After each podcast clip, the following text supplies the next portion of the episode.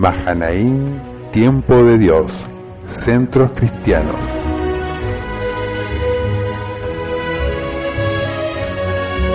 San Lucas capítulo 5.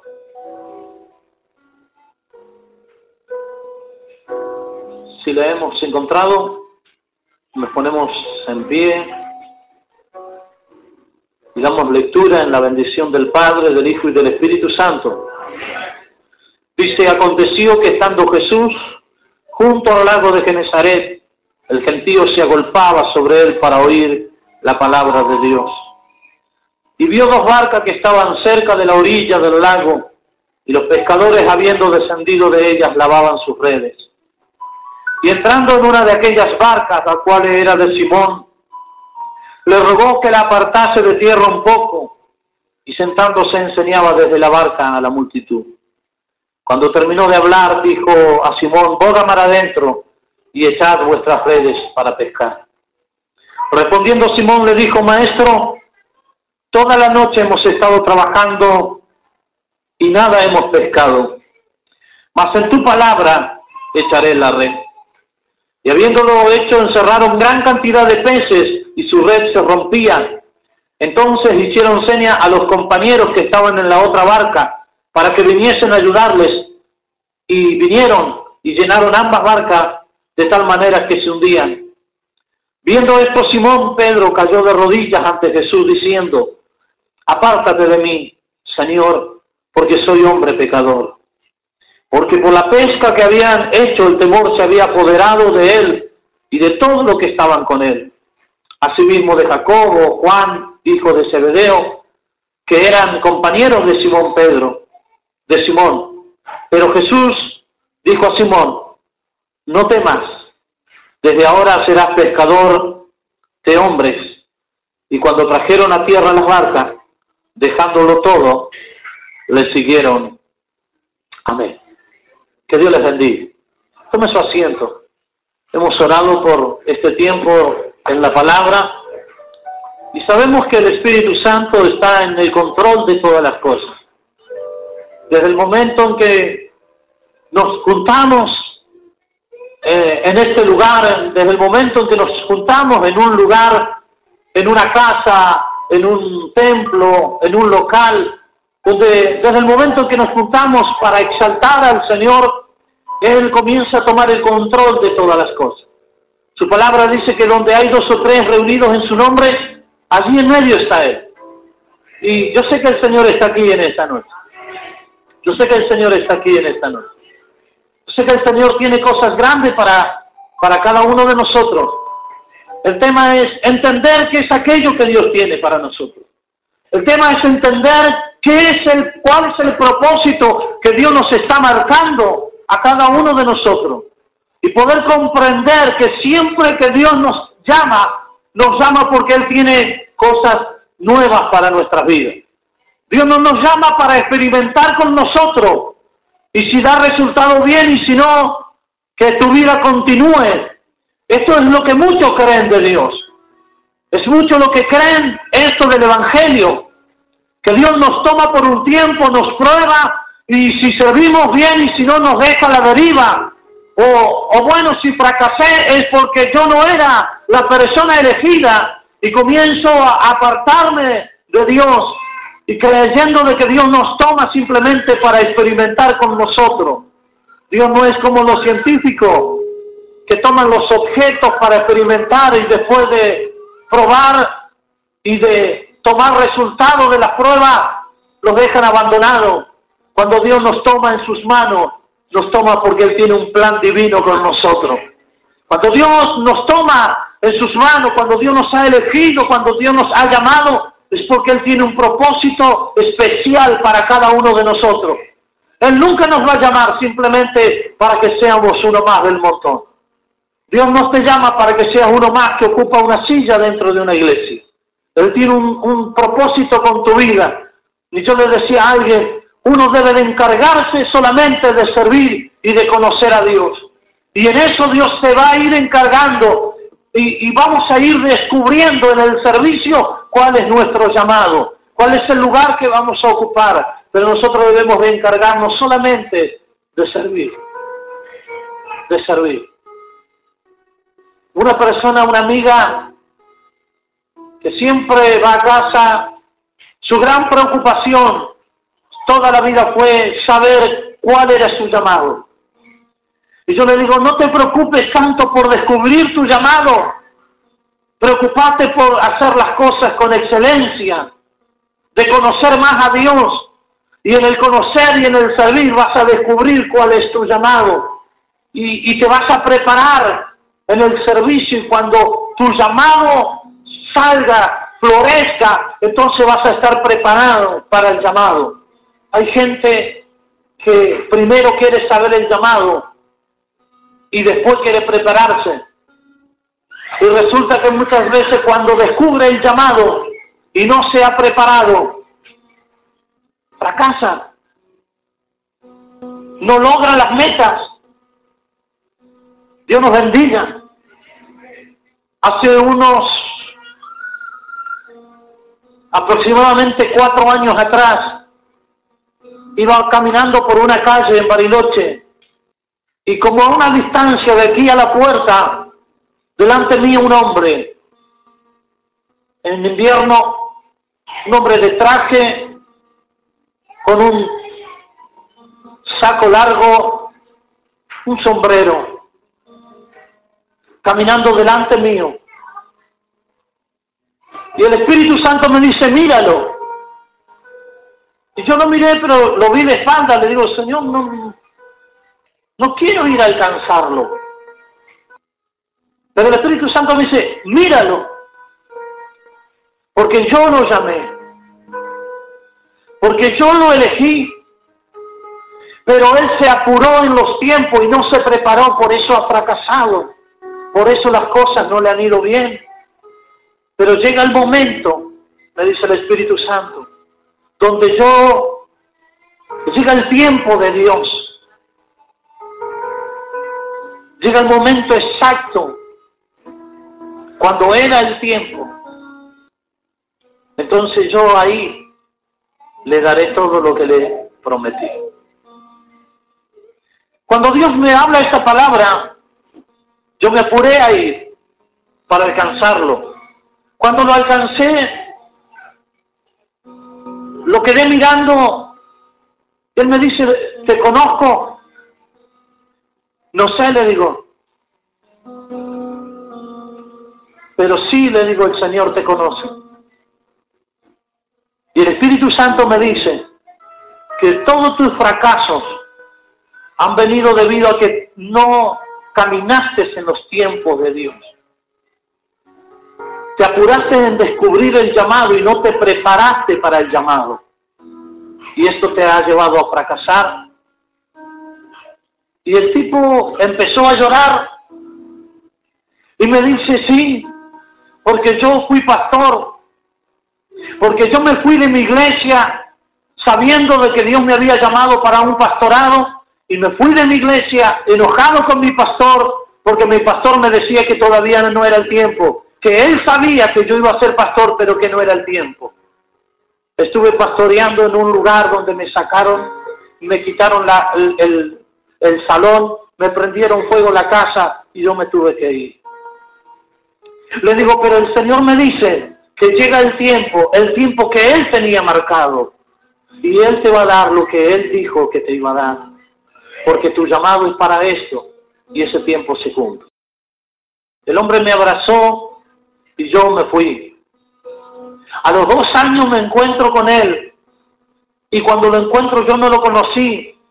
Me abrazó, me dice gracias por tu palabra, pero quiero contarte que Dios ha cumplido la palabra. Me vinieron a entregar una iglesia que no la construí. Terminada, me entregaron las llaves y me dijeron, hágase cargo, esto es para usted. No había ni una sola persona, pero él tomó las, llaves de la iglesia y comenzó a trabajar. Y en menos de seis meses tenía más de 50 miembros dentro de la iglesia. Porque Dios siempre que nos llama, nos llama con un propósito. Pero nosotros debemos de aprender Quiero que me sepa interpretar lo que digo. Cuando digo aprender, no lo estoy tratando de ignorante, sino que simplemente debemos de conocer y manejarnos en los tiempos correctos de Dios. No quedarnos en el tiempo, pero tampoco adelantarnos, sino buscar siempre de vivir en el tiempo correcto de Dios. En este párrafo de la palabra encontramos a un hombre llamado Simón, que tiene un segundo encuentro con el Señor. En un primer encuentro, alguien lo llevó al Señor le dijo, hemos encontrado al Mesías, que traducido es el Cristo. Él fue, cuando Jesús lo vio, le dijo, tú eres Simón y a partir de, ahora te llamarás Pedro. Y eso fue simplemente el encuentro, el primer encuentro que Simón tiene con el Señor. En este segundo encuentro Jesús iba llegando a la playa, encuentra a unos hombres que venían de su trabajo, lavaban sus redes, terminando su trabajo, la gente comenzó a llegar para oír lo que Jesús tenía para decirle. Él pidió que se le acomodara una barca. Desde la barca comenzó a hablarle a la gente acerca del reino de Dios. Y estando allí y, habiendo terminado de hablar con la multitud, le dice, en mar adentro y echen la red para pescar. Y Simón Pedro dice eso, Señor, toda la noche hemos estado trabajando y nada hemos pescado, mas en tu palabra echaré la red. Y muchos dicen, la fe de Pedro. Yo digo, no, Pedro no creía. Porque Dios todos los milagros no lo hace por fe. Hay milagros que Dios lo hace simplemente para que nosotros alcancemos a creer. Y la prueba de esto, que Pedro boga mar adentro, tira la red para pescar. La red se llena a tal punto que se rompía, hicieron seña a la otra barca, vinieron, llenaron ambas barcas, parecía que se rompía y se hundían las, las barcas. Y Simón Pedro viene y se tira ante el Señor, lleno de temor, lleno de miedo, sintiéndose impuro ante semejante milagro, dice, apártate de mí, Señor, porque yo soy un hombre pecador. Pero el Señor le dice, no tengas temor, no tengas temor. A partir de ahora serás pescador de hombre. Y dice la palabra que ellos llegaron a la orilla y habiendo dejado todo, comenzaron a seguir al Señor en el camino. Que Dios les bendiga. Ahora, hay algo que a mí me fascina y es la vida de Pedro. Mire, yo quiero que usted me preste atención a esto. Primer encuentro del Señor con Pedro, con Simón, y, el Señor le cambia el nombre. No serás Simón, serás Pedro. Segundo encuentro, el Señor le hace un milagro. Después de una noche fatídica de trabajo sin lograr nada, el Señor le produce un milagro. Pedro sabía cómo pescar. Pedro no era un Santiago Sepúlveda que sale por ahí de vez en cuando con el tarrito a ver si agarra algo. Pedro sabía lo que hacía. Él sabía en el momento que tenía que ir, cómo tirar la red, de qué lado, a qué hora. Él sabía. Por eso cuando el Señor le dice, tiren la red, él le dice, Señor, toda la noche hemos estado trabajando. En otras palabras, le está diciendo, Señor, yo sé lo que hago. Pero para que vos veas de que no pasa nada, voy a tirar la red. Eso es en realidad lo que Pedro termina haciendo. No es que Pedro creyó en el Señor. Él le quiere demostrar al Señor de que no estaba equivocado en lo que estaba haciendo. Era una noche fatídica, se acababa de terminar una noche fatídica donde no se había logrado nada y él quería demostrarle al Señor de que él sabía lo que estaba haciendo. pero se encuentra con un milagro. Por eso que cuando le sucede el milagro se llena de temor, se siente impuro, se siente sucio, se siente que no es digno de estar delante de Él. Y le dice, Señor, por favor, apártate de mí porque yo no soy digno de estar cerca tuyo. Entonces le dice, para, no tengas temor. A partir de hoy cambia tu rol. A partir de hoy cambia tu rol. Pero este Simón, en este segundo encuentro con el Señor, su vida no cambió. Él siguió siendo Simón, un hombre impulsivo, sin letra, pero más allá de no tener letra, un hombre impulsivo, de un carácter fuerte, un hombre que no le costaba entender realmente cómo venía el propósito de Dios. Sabía muy bien quién era el Señor. Y luego lo vamos a descubrir.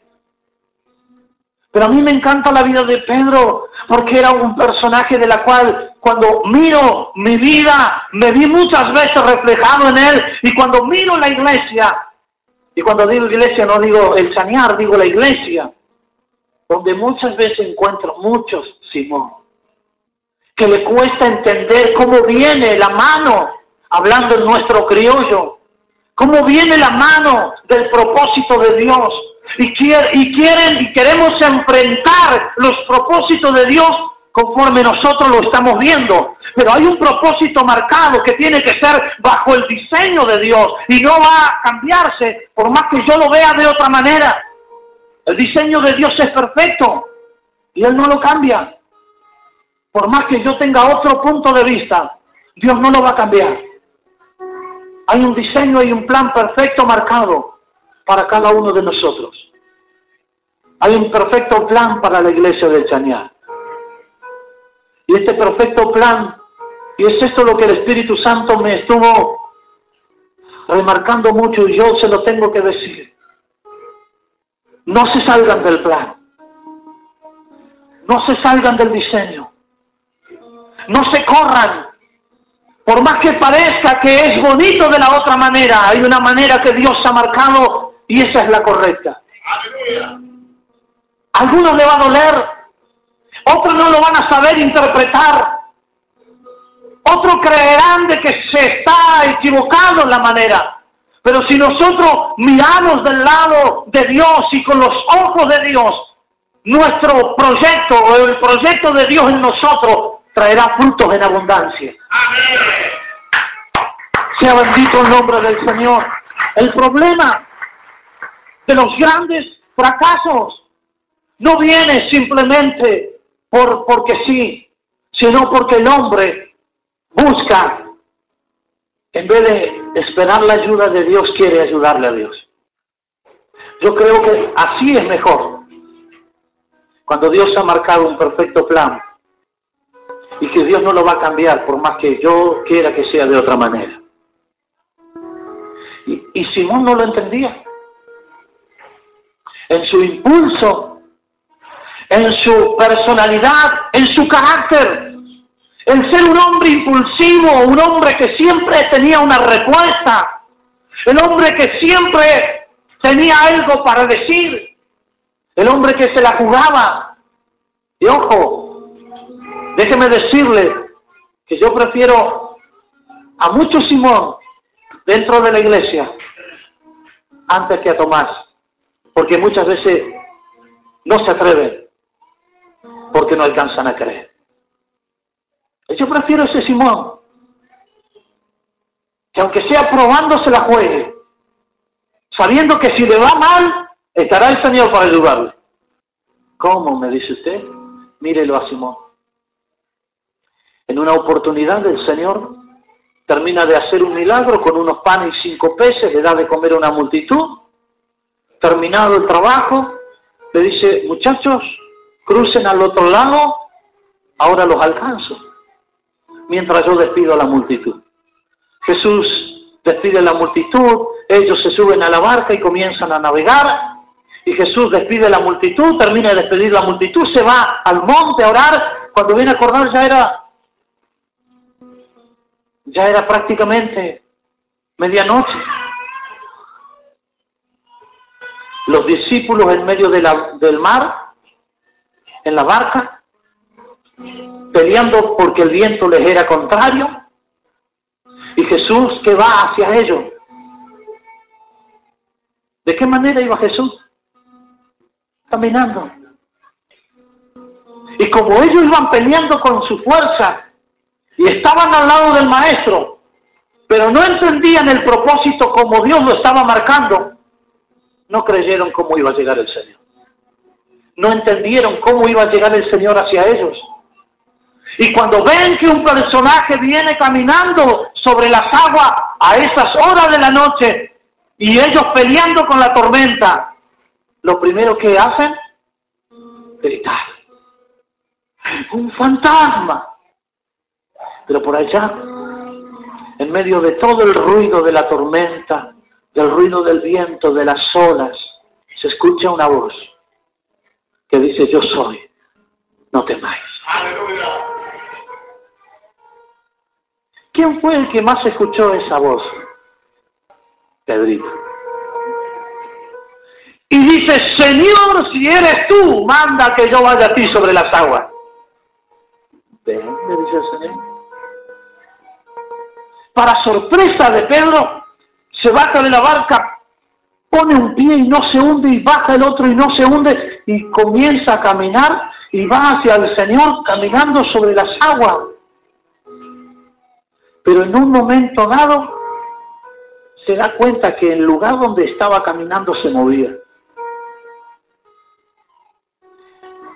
Y saca la mirada del Señor y comienza a ver las olas, a sentir el viento, a ver que se hundía. Y dudó. Se comenzó a hundir. Y, es, y pega el grito. Señor, sálvame. Allí lo sacó el Señor.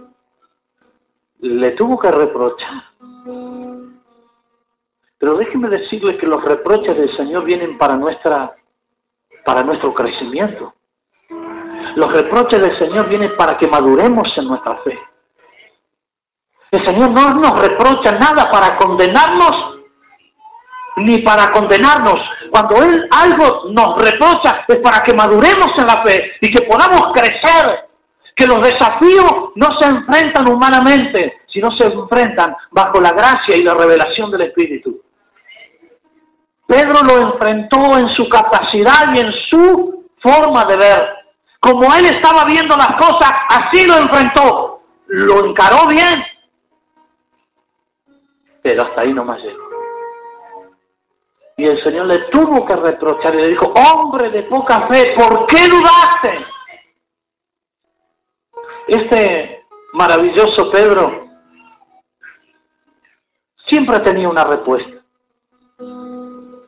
En una oportunidad el Señor junta a los discípulos y le dice, ¿quién dice la gente que soy yo?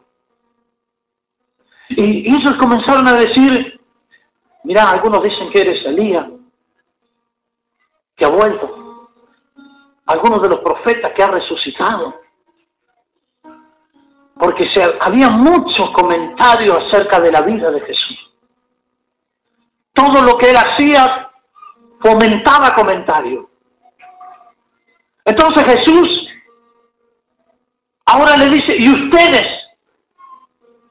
Ustedes que ven mi obra, que ven los milagros, ustedes que están todos los días conmigo, ¿quién dice que soy yo? ¿Quién podía contestar? Pedro, y le dice, Señor, nosotros sabemos que tú eres el Cristo, el Hijo del Dios viviente. Mire, Pedro dice esto, nosotros sabemos, pero el Señor quería tener un trato muy personal con él. Cuando se lo traen, él le dirige a Pedro y le dice, tú no serás llamado Simón, serás Pedro en el milagro de la pesca, se dirige a él y le dice, la Biblia aclara que todos se llenaron de temor, pero él habló con Pedro y le dijo, tú serás pescador de hombres. Ahora se dirige a Pedro, si bien Pedro dice, nosotros sabemos que tú eres el Cristo, el Hijo del Dios viviente. Él se dirige a Pedro y le dice, bienaventurado eres Simón, porque no te lo reveló carne ni sangre, sino mi Padre que está en los cielos. Sea bendito el nombre del Señor. Aleluya. Pero hay algo, acá hay algo fuerte.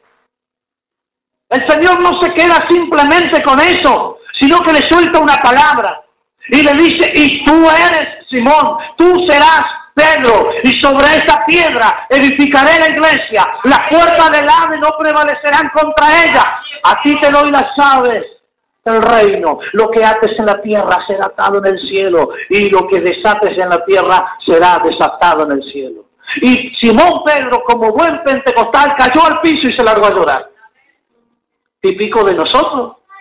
¿Qué nos pasaría eso?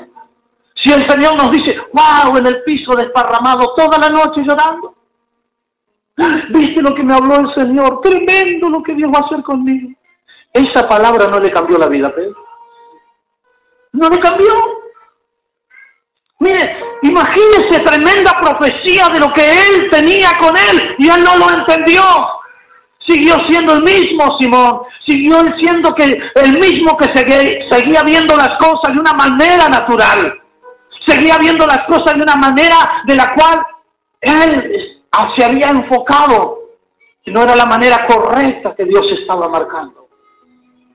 El Señor le dice, muchachos, ha llegado mi hora, yo voy a ser entregado en manos de pecadores, me van a llevar a la cruz y me van a matar. ¿Quién saltó? Pedrito. No, Señor, no lo vamos a permitir. Si vamos a la cárcel, vamos, y si tenemos que morir por ti, morimos por ti. Para Pedrito le dices, no están así. Sí, Señor, nuestra vida la haremos por ti. Quiero que sepas ah, esto, le dice ¿No va a cantar el gallo sin que tú me hayas negado tres veces? No, imposible. No va a pasar eso. Estamos decididos a todo. ¿Le terminó negando? Vino alguien y le dijo, tú eres uno de ellos. No, no sé quién es. Ni enterado. Se hizo el desentendido mientras el Señor lo seguían golpeando. Por allá volvió a aparecer y vino otro y dice, tú eres uno de ellos. No, no lo conozco, ni enterado quién es. Y por allá se volvió a ir y cuando hacen una fogata, haciéndose el disimulado, viene a calentarse como quien no, no está muy enterado de la situación.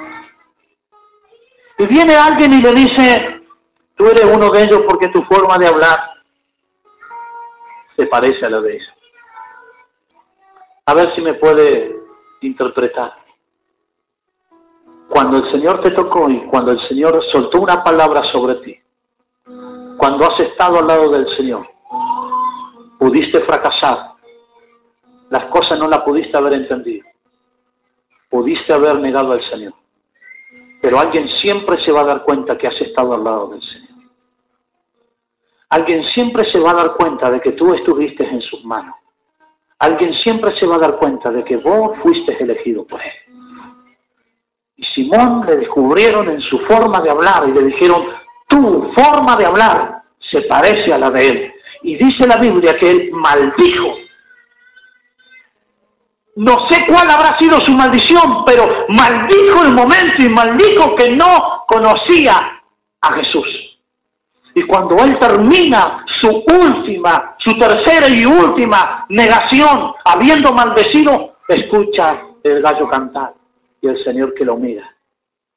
Y Pedro que se acuerda. Era verdad. Se fue. Se puso a llorar amargamente la situación. Dios nos bendiga. Al Señor lo llevan a la cruz, lo matan, lo sepultaron y al tercer día resucitó. Hoy vive, vive para siempre. Y cuando Él resucita se encuentra con las mujeres. Y las mujeres, ¡ah, Jesús! Vayan y díganle nada pero nombró a alguien en particular. Díganle a Pedro que yo voy delante de la Galilea. Fracasado, habiendo negado, habiendo maldecido, sin embargo, con todo, el Señor no paró. No paró. Yo quiero decirte esto. Él no va a parar hasta cumplir el propósito por el cual te somos. Vos podés equivocarte porque cualquiera nos podemos equivocar. Vos podés hacerte el desentendido porque hay algunos, disculpen la expresión que voy a usar, pero hay algunos que se hacen los desentendidos, que no entienden, pero es precisamente para no estar en el camino correcto. Con todo eso, Dios te va a seguir llamando. Porque cuando Dios te ha elegido, Dios no va a parar hasta cumplir contigo lo que Él dijo que iba a hacer. Aleluya.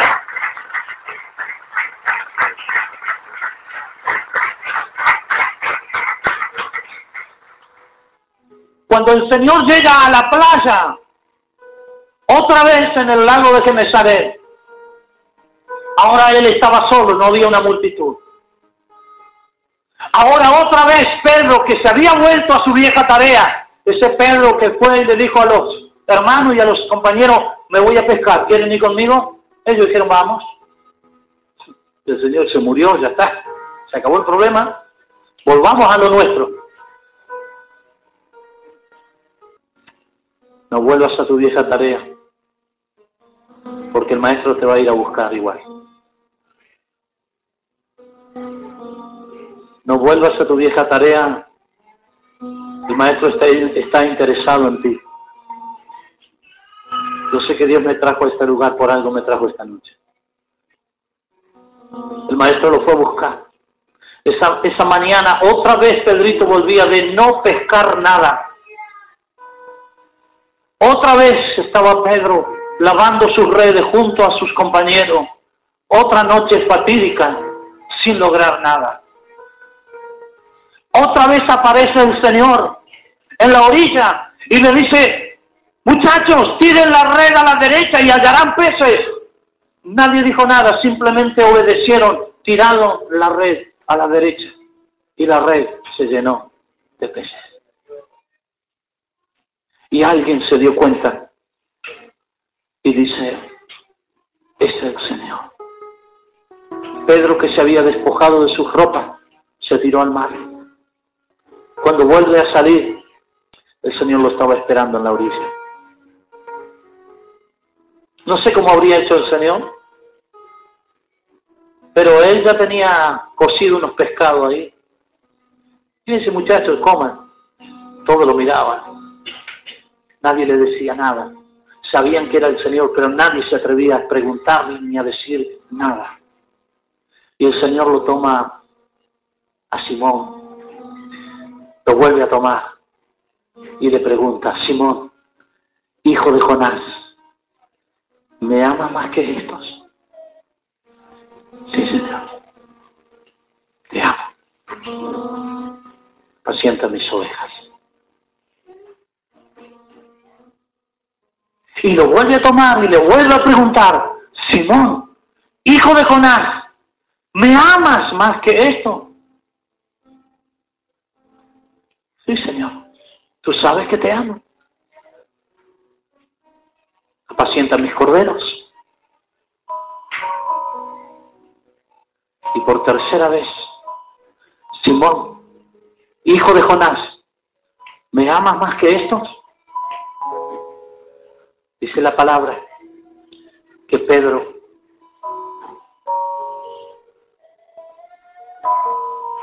se le cayó el semblante. Y yo me imagino la cantidad de cosas que se le habrán pasado por la cabeza.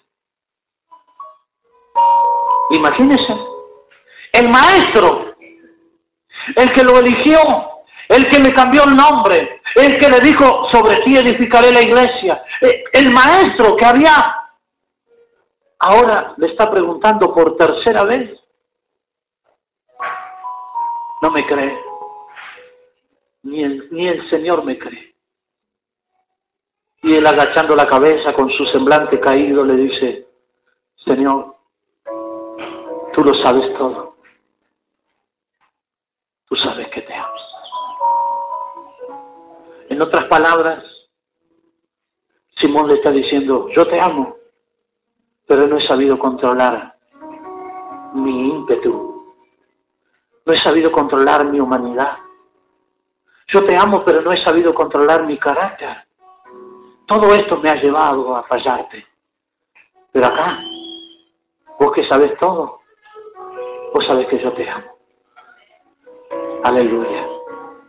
Déjeme decirle, aquí adentro hay gente que le está pasando esto. Que Dios sabe y el Espíritu Santo me da testimonio que aman a Dios. Pero hay cosas que le juegan en contra. El carácter, la forma de ser, la forma de ver las cosas, la forma de enfrentar las cosas, muchas veces le hacen equivocar la, la manera de actuar. El Señor le dice, apacienta mis ovejas.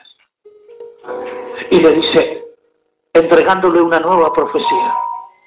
Cuando era joven te ceñías, iba donde querías, mas cuando fueres viejo, otro te ceñirá, te llevará y hará contigo lo que tú no quieres.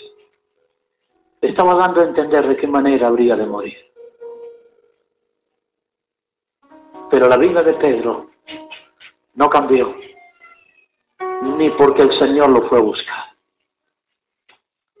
La vida de Pedro cambia cuando en el día de Pentecostés el Espíritu de Dios, el Espíritu Santo vino sobre él.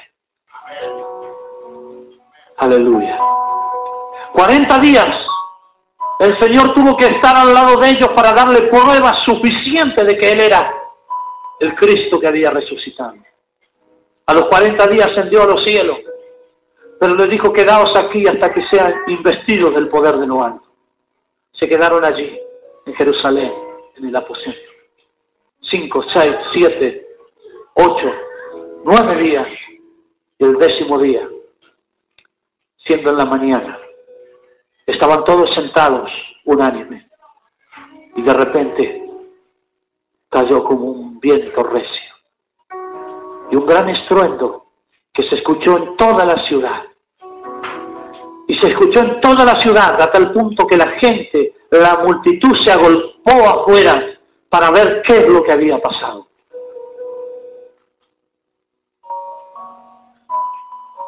Y comenzaron a decir, esto es tan borracho, esto es tan lleno de mosto. Porque todos hablaban en lenguas, en distintas lenguas, hablaban y glorificaban a Dios. Ahora se volvió a parar Pedro. Al escuchar todo lo que se decía de ellos, otra vez salió Pedrito. Pero ahora ya no era Simón, ahora era Pedro. Ahora no era el viejo hombre, ahora era la nueva criatura.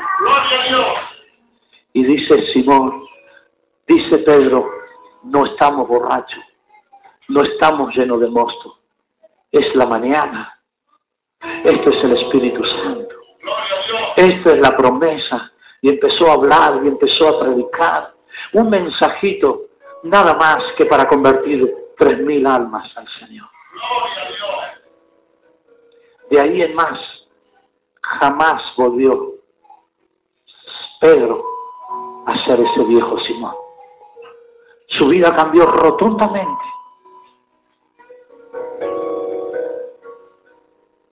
Nunca más retrocedió. Nunca más negó al Señor. A tal punto que a la hora de morir lo llevaron a la cruz y él no se negó ahí y dijo, mátenme, no hay problema, pero no soy digno de morir como mi maestro. Lo crucificaron al revés, con los pies para arriba y la cabeza para abajo, porque no se sentía digno de morir como su maestro, pero no tuvo temor de ir a la muerte, porque se había negado a sí mismo, había muerto Simón, ahora estaba Pedro. El resumen de esta palabra es, yo sé, por el Espíritu Santo, que hay varios aquí adentro que han pensado en tirar la toalla, en dejar, en abandonar, en no tener la misma actitud de siempre, de estar, de seguir, de trabajar, Algunos han cesado su oración, algunos han cesado su ayuno, algunos han cesado su búsqueda de la palabra. Las cosas para algunos no han sido fáciles. Muchos de ustedes han tenido que enfrentar cosas que le han dolido. Muchos de ustedes han tenido que enfrentar cosas que no esperaban enfrentarlas. Y que a base de eso vivido, muchos han bajado la guardia. Pero yo quiero decirte, y digo esto sin haber hablado con nadie, pero yo sé que el Espíritu Santo en esta noche está en medio nuestro. Y está aquí para decirte esto. Vuélvelo a intentar. Vuelve a tirar la red. ¿Estás cansado? Hay varios cansados. Hay varios cansados. Hay varios que ya no quieren, no, ya está. Basta, me cansé. Tanto, tanto, tanto. ¿Para qué? ¿Cuál es el resultado? Ah, la iglesia crece. Sí, muy bonito. Tenemos otro. Pero yo, yo, mi vida, mi familia. Hay cosas que no funcionan. Vuélvelo a intentar, por favor. El maestro que te está llamando a volverlo a intentar está para hacer el milagro en esta noche que aquello que parece tiempo perdido, una noche perdida, valió una, una, una intención más. ¿Me está entendiendo? Horas de trabajo fueron resueltas en volverlo a intentar una vez más, pero bajo la palabra del Maestro. Tal vez tú no creas, tal vez te cueste, tal vez no lo entiendas, pero yo te hago el desafío en esta noche, vuélvelo a intentar. Sí, porque hay gente que para ellos es imposible volverlo a intentar, porque sus brazos están caídos. No hay resultados positivos, pero es necesario en esta noche que lo vuelvas a intentar.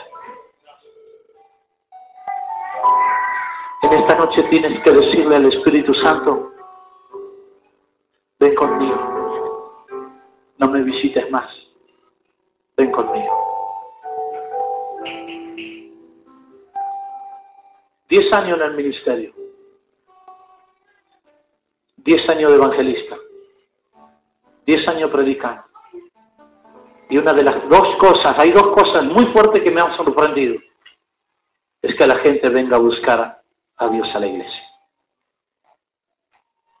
Y yo digo, aquel que viene por primera, por segunda, por tercera vez o las primeras reuniones, yo lo entiendo y Dios con más razón lo entiende de que venga a buscar a Dios.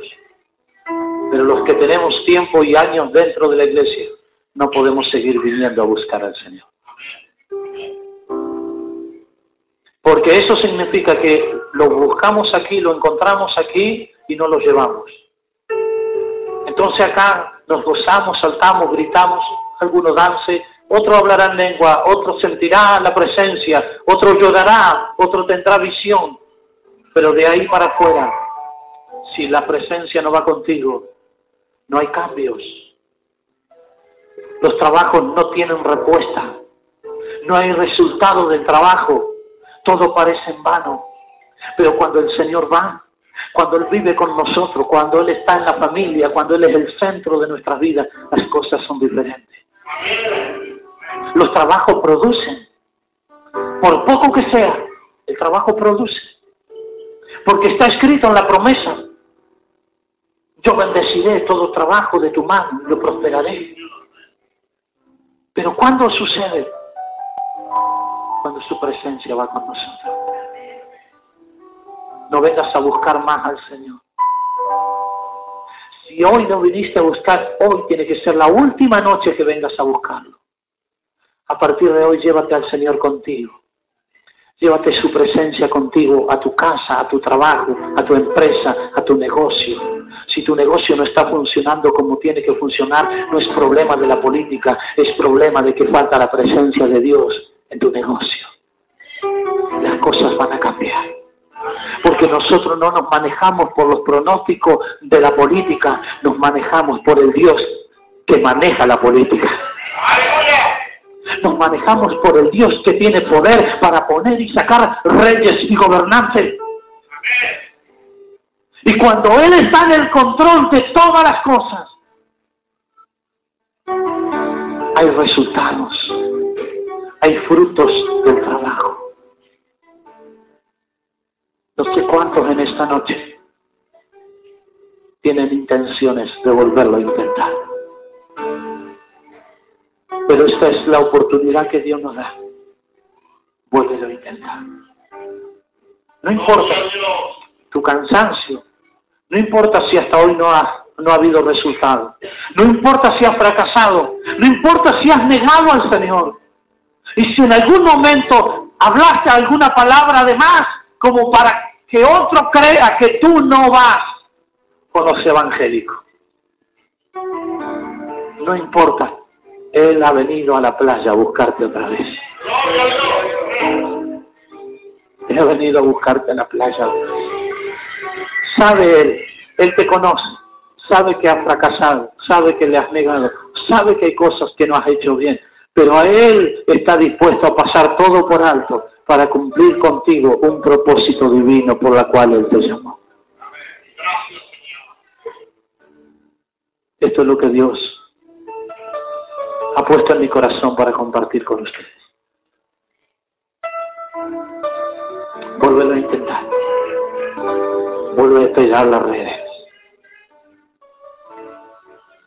Al comienzo de este año que ya estamos terminando, por toda la iglesia que Dios me permitió llegar, el mensaje principal era este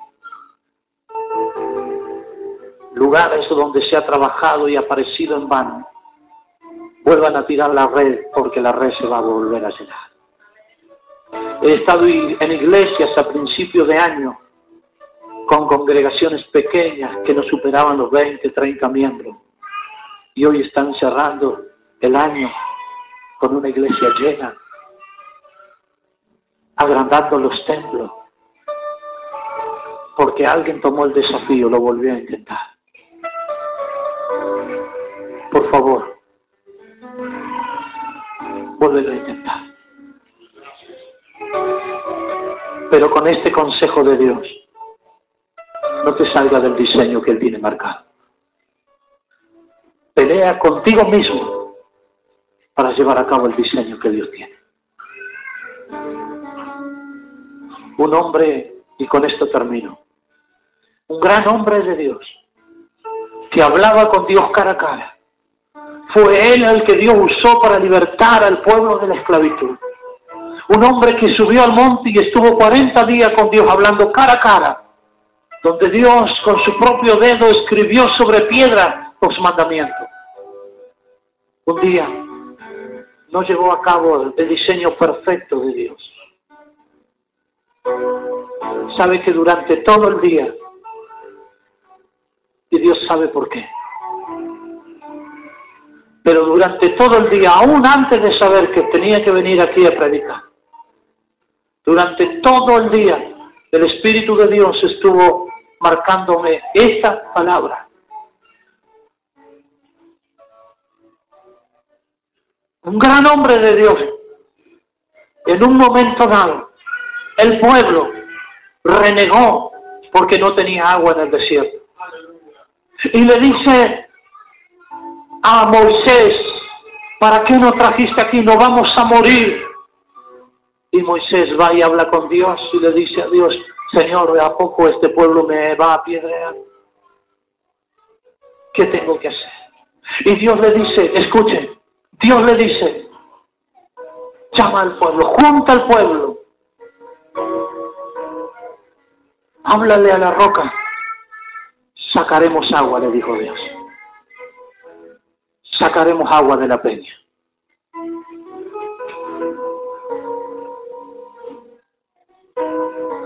¿Qué hizo Moisés? Junto al pueblo, los llamó a todos. Y en vez de cumplir el detalle y el diseño de Dios, escuchen, las pequeñas cosas debemos de tener cuidado con los diseños que Dios ha marcado. Dios le dice, que haga algo y él no lo cumple. Junta al pueblo y se pone a hablarle al pueblo. Y lo trata de rebeldes. Y le dice, vengan acá, vean que Dios está con nosotros. Vamos a sacar agua de la roca. Toma su vara, su callado y golpea la roca. ¿Salió agua?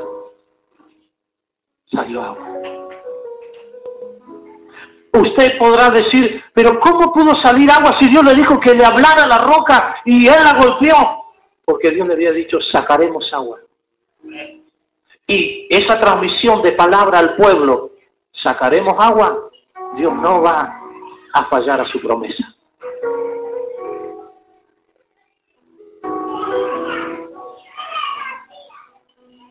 El problema fue más adelante.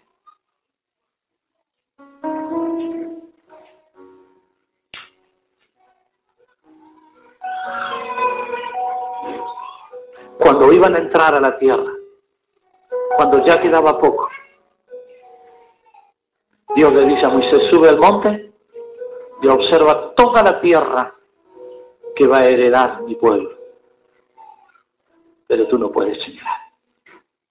Pero Señor, tú no puedes entrar. Y lloró, pero tú no puedes entrar. No tuviste cuidado en glorificar mi nombre. Y yo quiero que, creo que usted lo entiende, pero necesito decírselo. No es dar tres gloria a Dios a cada rato. Es cumplir el detalle del diseño que Dios nos ha marcado. Esto fue lo que le dejó a Moisés fuera de la tierra le dijo, no, no permitiste que mi nombre sea glorificado a la hora que te mandé hacer. Te dije que le hables a la roca y hablaste al pueblo y golpeaste la roca. Sea bendito el Señor. Amen a sus pastores.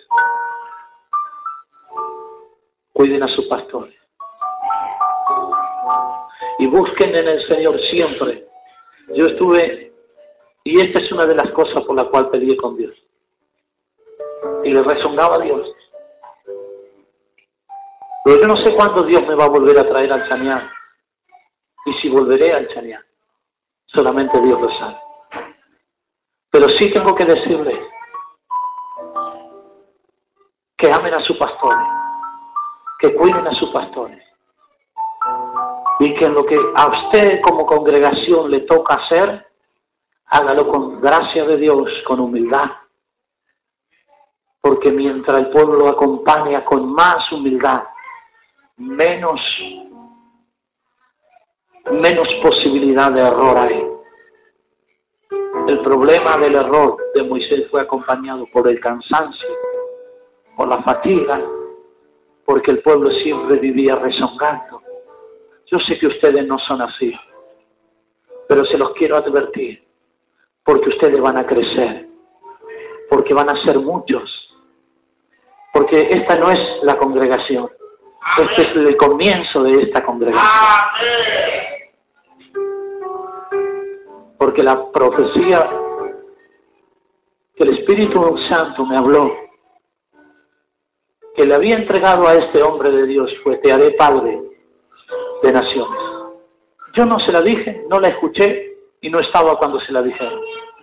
Pero el Espíritu Santo me dijo, yo ya le dije que sería padre de naciones, que de su lomo levantaré hombres y mujeres para el reino.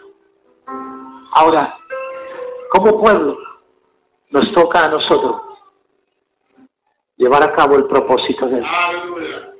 Hay que volverlo a intentar. Colócase de pie, por favor, damos gracias.